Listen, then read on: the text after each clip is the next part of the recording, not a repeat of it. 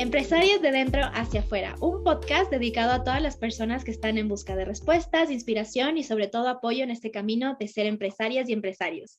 Bienvenidos al episodio número 3 de la temporada 2 del podcast. Soy María José Jaramillo, su host, y hoy empezamos el episodio con una invitada increíble. Yo la sigo en sus redes sociales y todo su contenido me ha ayudado muchísimo como empresaria a resolver dudas, eh, sobre todo en la parte legal de mi negocio, que a veces ni sabía que tenía. Así que sin más, le doy la bienvenida a Andreina, abogada, emprendedora, especializada y apasionada de la propiedad intelectual y por proteger la creatividad de las personas. Muchas gracias, Andreina, por estar aquí hoy. Bienvenida. Ay, gracias, Majo. Este, más que dar tips eh, de propiedad intelectual, yo considero que esto es una herramienta de ayuda también a ciertas emprendedoras em, que por ahí no conocen eh, ciertas cosas que hay que proteger que son de la propiedad intelectual y, que evidentemente sí, se protegen. Eh, gracias por la invitación, un honor estar aquí contigo y me encanta conversar de estos temas, como yo te dije eh, de manera privada, me apasiona muchísimo, a veces me voy de largo, pero bueno, llevemos este, este episodio como una conversación así, es mi manera de comunicar, más allá que eh, mi profesión sí se ve como una estructura formal. A mí me encanta traducir ese lenguaje técnico, legal, en algo muchísimo más digerible para todo el mundo y que podamos comprender y que podamos eh, conocer la significancia y la importancia de la propiedad intelectual hacia nuestros emprendimientos. Entonces, gracias, Majo, estoy feliz. a ti, Andreina, por tu tiempo y justo como tú, es, eh, bueno, empezaste a conversarlo, creo que la, la propiedad intelectual es algo que no hemos hablado o muchas veces las emprendedoras no saben de qué se trata estos temas por el punto que mencionaste de que se va a la parte legal. Una eh, conocimiento que muchas veces está lejano a nosotras, decimos, no es tan importante, mis emprendimientos son pequeños, entonces no, no tengo que ir a las grandes ligas, pero creo que es un error que todos nos ha pasado. Yo pasé por ahí y de hecho, una de las cosas más importantes que tenemos que hacer en todo este proceso de ser emprendedora y de tener una marca es ir registrando también todo eh, desde, El, desde, El, punto número uno y más en nuestro país, Ecuador, porque bueno, sé que también nos ven desde otros países. Ahorita Andreina nos va a hablar desde el punto de vista de, Ecuador, cuál es el proceso de aquí, eh, de, nuestro país, pero bueno, también pueden ir sacando tips y, formas para que pregunten en cada uno de sus países, ¿verdad? Totalmente. Y como primer tip, siempre acudir a un abogado especialista en propiedad intelectual. Nosotros como abogados también manejamos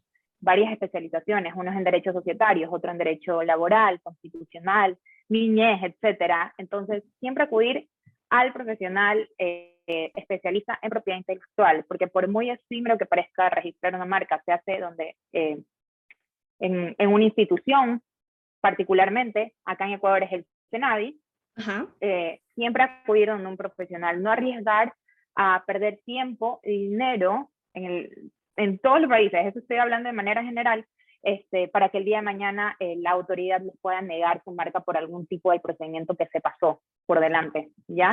Eh, y eso, eso es muy importante tener en cuenta. Claro, y tienes toda la razón. De hecho, eh, justo como mencionas, una de las cosas más importantes, y creo que el consejo con el que vamos a arrancar esta entrevista es que mientras ya tienes una idea y ya quieres sacar tu emprendimiento al ruedo, ya empezaste con tus redes sociales, ya tienes tu primera campaña de comunicación, todas estas cosas que tenemos más información también en Internet de cómo se hace o expertos tal vez más a la mano, deberíamos empezar también desde el punto número uno, registrando o viendo si es que se puede registrar esta idea o este negocio que estamos teniendo. Entonces, Correcto. justo Andreina quería eh, empezar primero conociéndote un poquito más antes de, de iniciar con todo el, el meollo hablando de cómo nació esta pasión que tú tienes por ayudarles a las personas, justo con proteger su creatividad. ¿De dónde nace esta necesidad?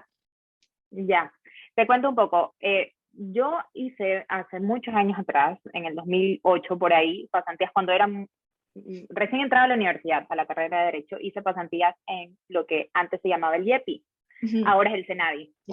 Ahí fue como mi, mi, primer encuentro con la propiedad intelectual. Y justamente las personas que trabajaban aquí, yo soy de Guayaquil, entonces estaba acá en la regional de Guayaquil, me dieron la oportunidad de conocer muchas cosas en la materia. Por cosas de la vida, luego mi rumbo fue cambiando hacia otras materias, derecho societario, pero prácticamente hace dos años atrás decidí retomar mis estudios respecto de la propiedad intelectual. Si te soy sincera, mm, mi factor de, de mi, mi necesidad de emprendimiento, de ser emprendedora, porque además soy abogada, soy emprendedora, tengo redes sociales, conozco muchas de las personas con las que trabajo por ahí. Por ahí, yo te diría, en la actualidad, el 90% de las personas con las que trabajo las he conocido a través de Instagram y es un mercado valiosísimo, me encanta conectar con las personas por ahí. Y desde que eh, abrí mi Instagram, decidí salir de un estudio jurídico en el que yo estaba para ayudar a las personas a través de esta plataforma social.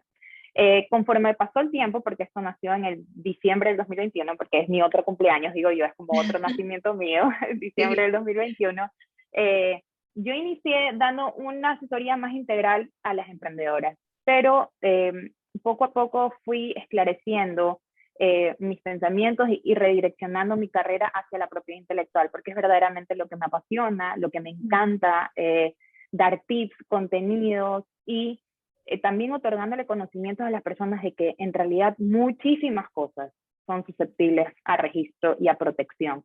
Mm, a veces no se queda solo en la marca, a veces, por ejemplo, si tú eres una diseñadora de modas y haces tu colección, esos derechos de autor, y puedes registrar toda tu colección a través de derechos de autor, y así un sinnúmero, por ejemplo, eres ingeniero industrial y haces un modelo de un carrito de, de de cualquier bebida que vayas a distribuir, por ejemplo, en el mercado y que tengan unos conocimientos, una utilidad técnica, puedes registrarlo a través de un modelo de utilidad. Tienes algún producto muy particular, por ejemplo, una botella de vino muy rara en el mercado, con una forma muy particular, puedes registrar a través de una marca tridimensional. Tridimensional. Entonces, claro, y vas protegiendo tu marca por y vas protegiendo, sí, Exacto. Y bueno, como puedes notar por mi, tono de voz, me voy apasionando y dando más no, sí, me encanta y este, eso es perfecto, porque claro, eso uno cuando ya encuentra su camino, encuentra por dónde empiezas a ayudar a las personas, podemos pasar hablando de esto horas y es lo lindo de conectar como personas. Y eso que no nos conocemos de persona, pero nos gusta estos temas, nos gusta hablar también de a los emprendedores de, de, las cosas que pueden aprender eh, con nosotras y con obviamente las especialistas como Andreina.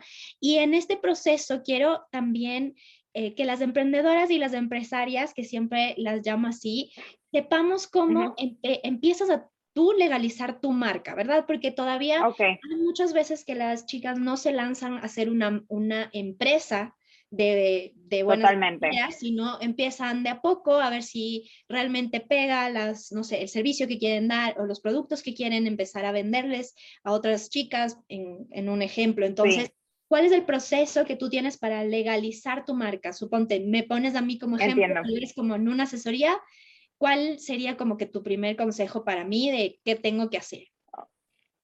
Claro, y como emprendedora siempre que, que, converso, tanto con emprendedores como emprendedoras, este, yo les digo, a ver, como abogada siempre les voy a decir, hay que, tienen que suscribir contratos o cosas así, o sea, siempre les voy a decir toda esta ramificación de protección legal que debería de tener tu emprendimiento, pero también soy emprendedora y entiendo que uno empieza de a poco, con una proyección y con un presupuesto, ¿ya? Entonces el top 2 de las cosas legales que sí o sí hay que cumplir es eh, estar regulados ante la institución tributaria que es el SRI, sacando un RUP, sacando un RIMPE para poder facturar o dar una nota de venta de nuestros servicios, sí o sí, eso es, otro tema, pero debemos constar como con este registro tributario para poder crecer. Eh, no es algo simplemente de, ah, le voy a pagar el Estado. No, tiene otros beneficios detrás, ¿ya? Y uno de esos beneficios va ligado con el tema de registro de propiedad y de marca, porque ya te voy a explicar por qué. Y el otro punto importante es registrar su marca, ya sea marca personal, ojo, inclusive el nombre propio, ya. Bien. Hay que registrarlo como marca. Eh, o si tienes un nombre, una denominación muy particular y distintiva, también registrarlo como marca.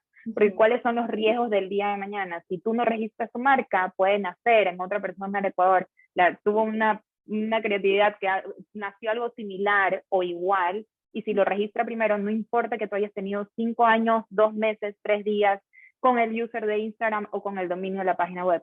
No. Otra persona ya lo registró y ya no vas a poder hacer nada. Claro, y eso es súper Y creo que es uno de los, las em, cosas negativas, digamos, que te puede pasar, que he visto que les ha pasado a varias emprendedoras, muchos negocios que ya están juntando, que están creo que en el mejor de su tiempo.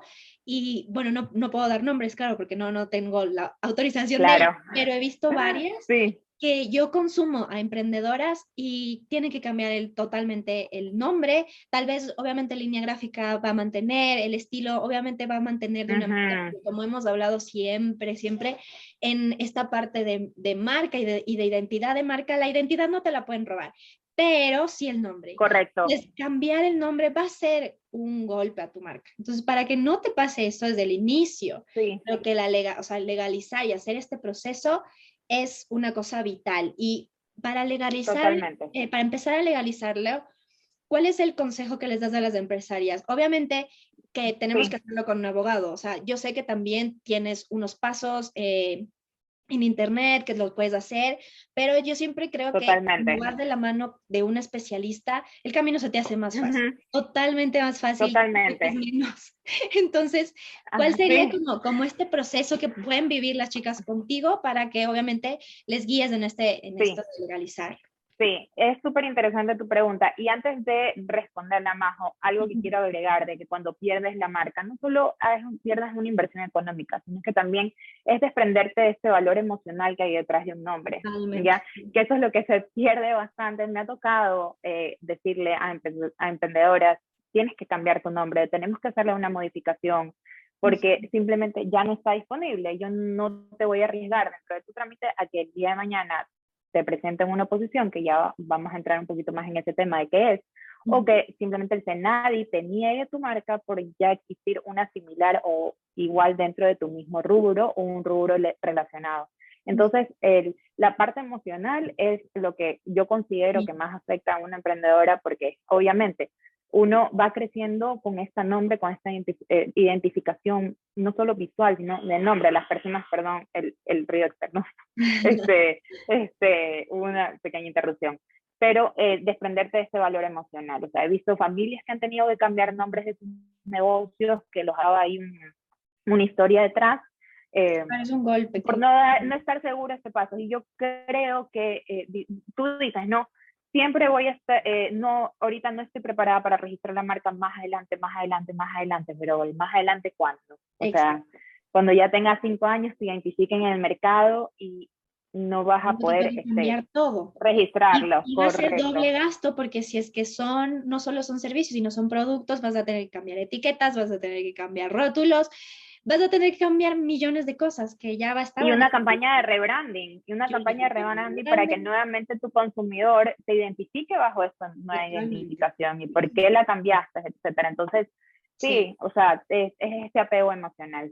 Pero contestando, y bueno, yendo a la pregunta esencialmente, Majo, sí, a ver, el abogado especialista en propiedad intelectual para registrar una marca, yo siempre estoy sincera, eh, no es obligatoria dentro del SENADI. Nos aparecemos como opcionales. Sin embargo, hay varias razones por las cuales tú sí debes de contratar un abogado especialista.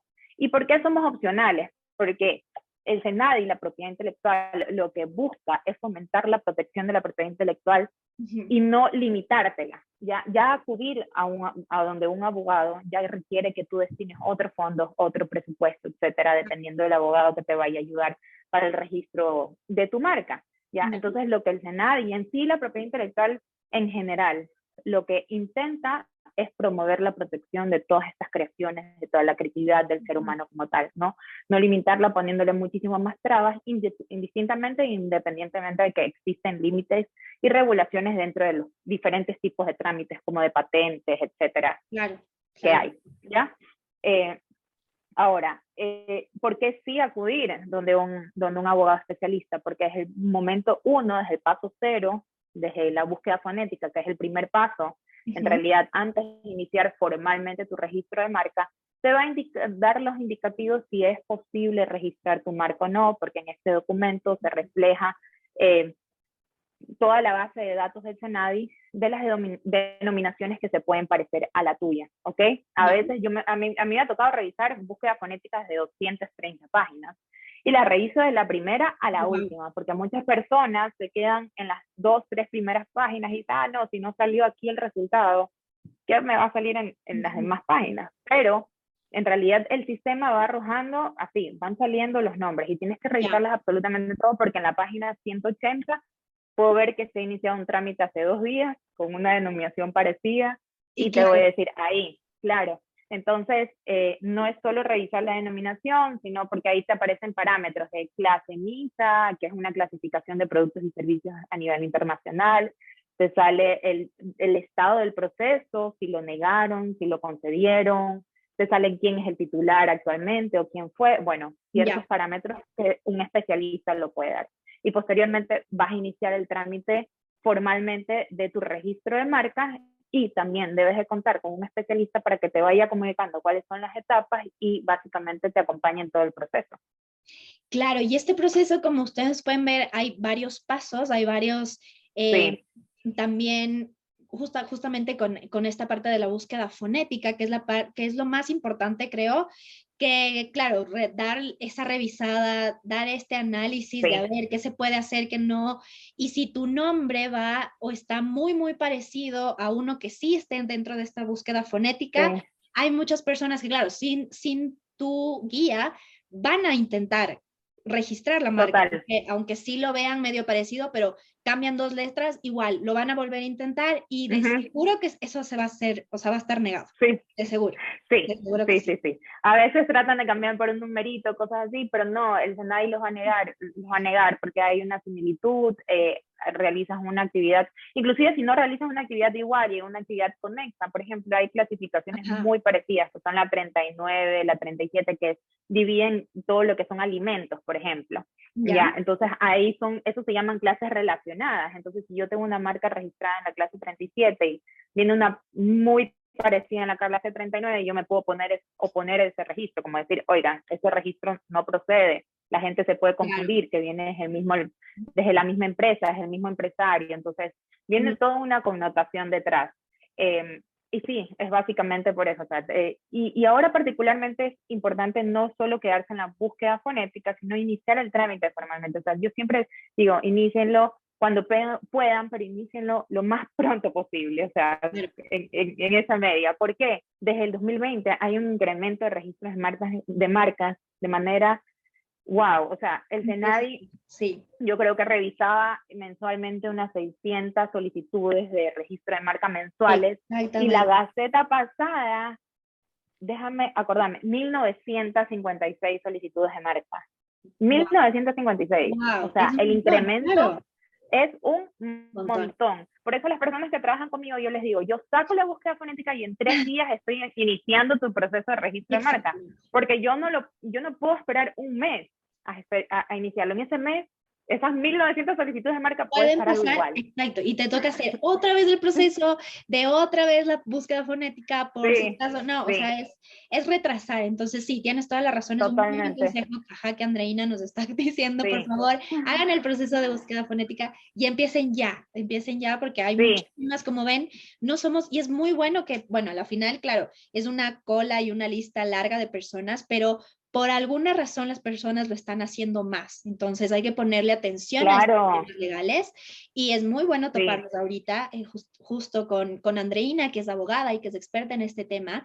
Y la siguiente pregunta es que aparte de un nombre, ¿no es cierto? Que nosotros podemos poner como en una asesoría, eh, bueno, tal, cualquier nombre que le podemos poner se puede registrar, pero también se pueden registrar o legalizar, no sé, tipografías, si mi logo o, o, el logo de la empresa o un símbolo en, en, particular, porque claro, nos decías que se pueden, hasta como los arquitectos o los diseñadores industriales, pueden, pueden legalizar cosas físicas. Entonces, en cuanto a o, o reconocimiento de marca, también se pueden legalizar, no sé, tipografías, símbolos, logos. Correcto, sí, sí, sí. Es más, a ver, te explico, dentro de las marcas hay una clasificación doctrinaria que son las marcas tradicionales y las no tradicionales.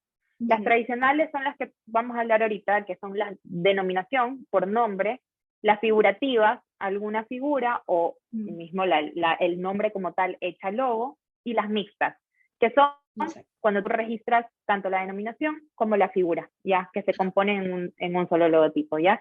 Si tú tienes denominación y logo listo para registrar tú bajo un solo pago de tasa, registras ambas cosas. ¿ya? Porque ah, existe la posibilidad, sí. Ahora, si me, hay personas que me dicen, Andreina, no voy a salir con mi logo hasta después de un año, pero yo necesito tener seguro que el nombre estará registrado. Entonces, solo nos vamos por el registro denominativo. ¿Ya? Y el figurativo sí va concatenado con el denominativo porque tienes que hacer como que una figurita, como el, el visito de Nike, de Nike, de la marca de zapatos, el visto ya es un isotipo solito. Entonces, digamos, vamos a registrar primero el nombre y después registramos este visto que corresponde a esta marca que ya estoy solicitando. ¿Ya? Entonces, ajá, siempre recomiendo que si tienen el logotipo chéverísimo porque se paga una sola casa y se registran ambas cosas. Exacto. Ajá. Y una pregunta que siempre me hacen, perdón que sí, no, sí, de, mejor, tú, No, tú tranquila, mejor todavía. Sí, ajá, y me dicen, y me voy a tener que quedar con ese logo para siempre. Yo les digo, no, porque si en algún momento haces renovación de logo, tienes que hacer en Tentenadi el proceso de renovación de logo, así como las marcas multinacionales que vemos, por ejemplo, Burger King hace poco sacó la campaña de rebranding de su, de su logotipo y obviamente siguió el proceso de renovación de logo como tiene que ser. Entonces así se van registrando todos los logotipos.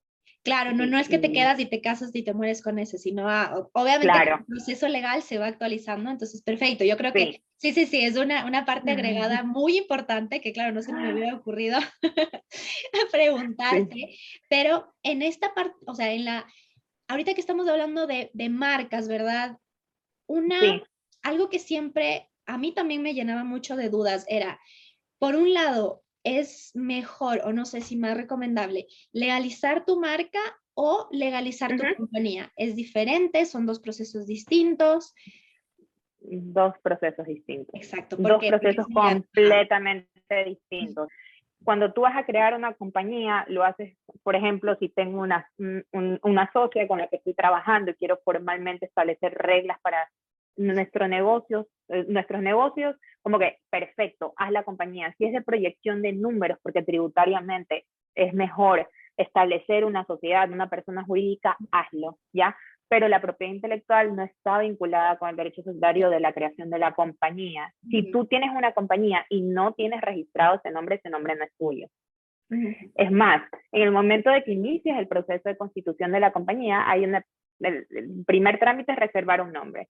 Pero en el momento que te reservas ese nombre, la misma Superintendencia de Compañías, Valores y Seguros del Ecuador te sale, este documento no implica que eh, se esté otorgando derechos de propiedad intelectual sobre este nombre en particular, ¿ya? Y si empiezas a, a ver, tienes una compañía, digamos, Andreina Andrade, que es la, como la más popular. Ahorita yo empiezo a comercializar con mi nombre, pero de repente aparece una Andreina Andrade bajo estudios jurídicos, etcétera, que dice, estás comercializando con un nombre registrado, va a importar más los derechos intelectuales de ese nombre. Y tú no vas a poder comercializar, vas a tener que cambiar el nombre de, mis servicios, etcétera, porque va a, tiene mayor relevancia, es más importante los derechos de propiedad intelectual sobre ese nombre con el que estás comercializando. Entonces hay que tener eh, muy en cuenta eso de ahí. Y si uno ya está operando con una compañía que le puso el mismo nombre de su emprendimiento, porque tampoco es obligatorio ponerle el mismo nombre, por ahí puede ser otro, eh, bueno, pues este, si es el mismo nombre, registrarlo, porque si no se corre el riesgo de, de, que en algún momento de la vida, ojalá que no, pero en algún momento de la vida llegue una carta de cese de uso.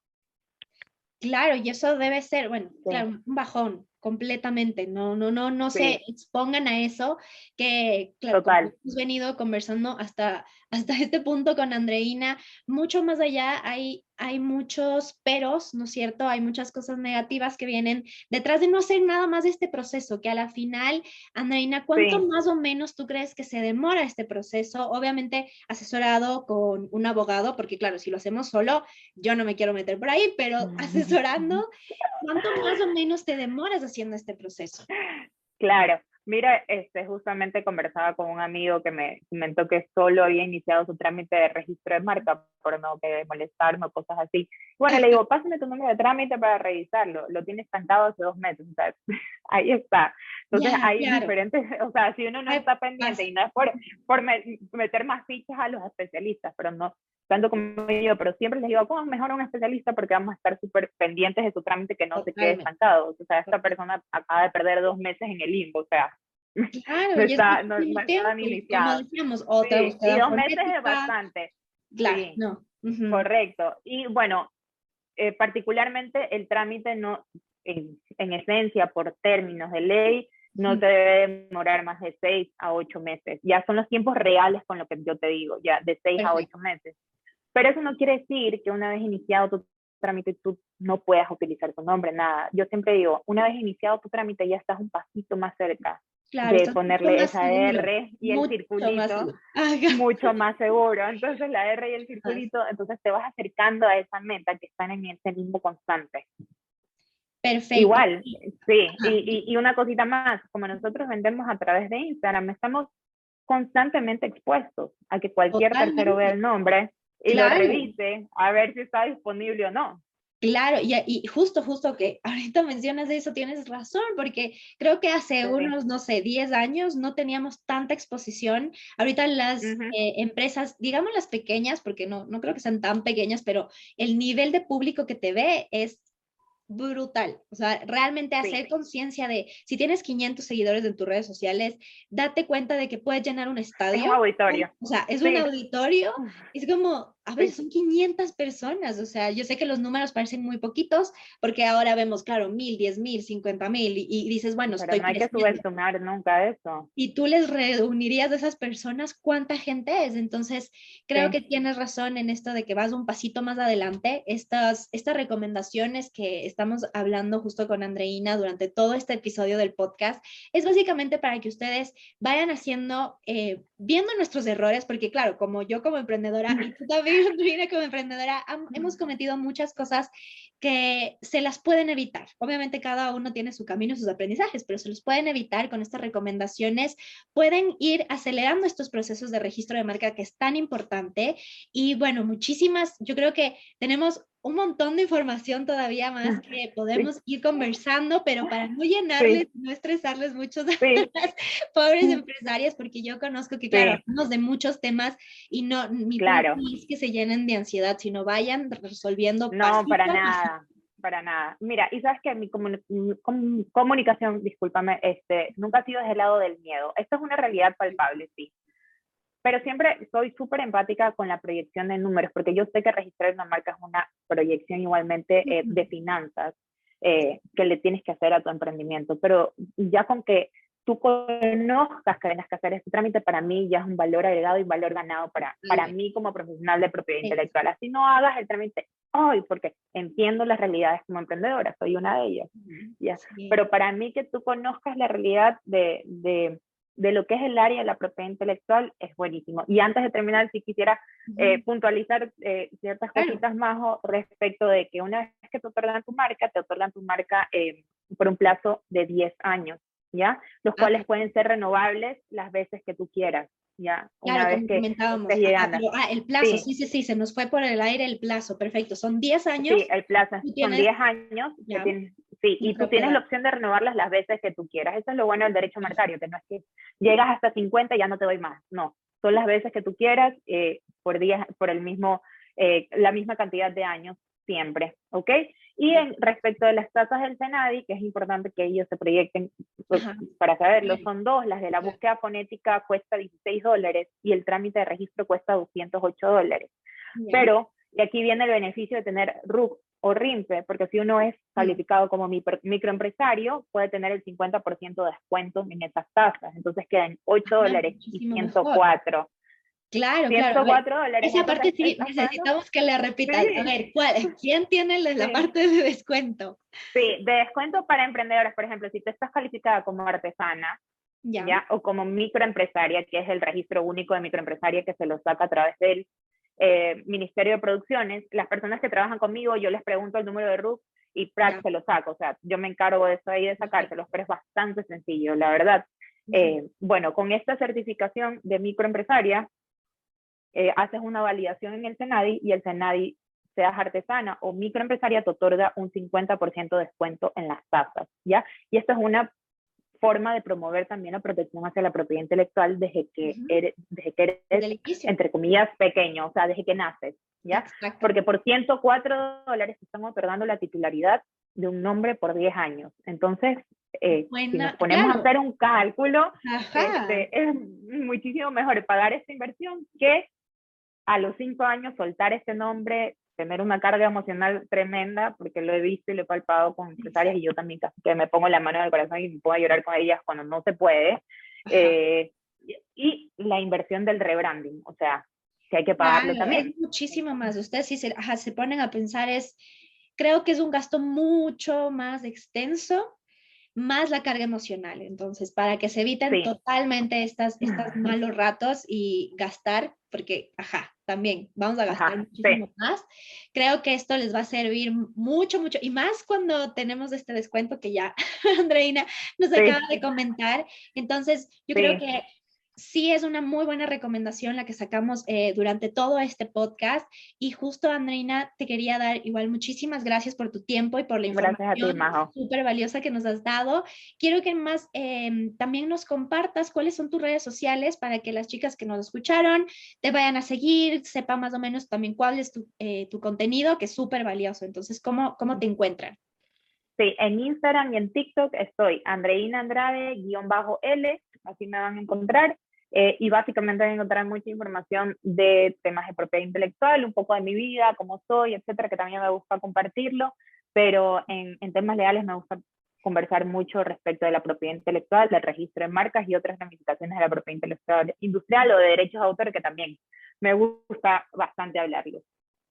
Perfecto, bueno, ya los, bueno, ya, ya escucharon, igual lo vamos a dejar en todas nuestras redes sociales y en la eh, y en el post también que vamos a sacar de este podcast, de este episodio, van a encontrar en las redes sociales de Andreina. Muchas gracias igual porque estar en este espacio es, eres totalmente bienvenida, como te comentaba también gracias, por las cámaras, cuando tú desees, este espacio es tuyo.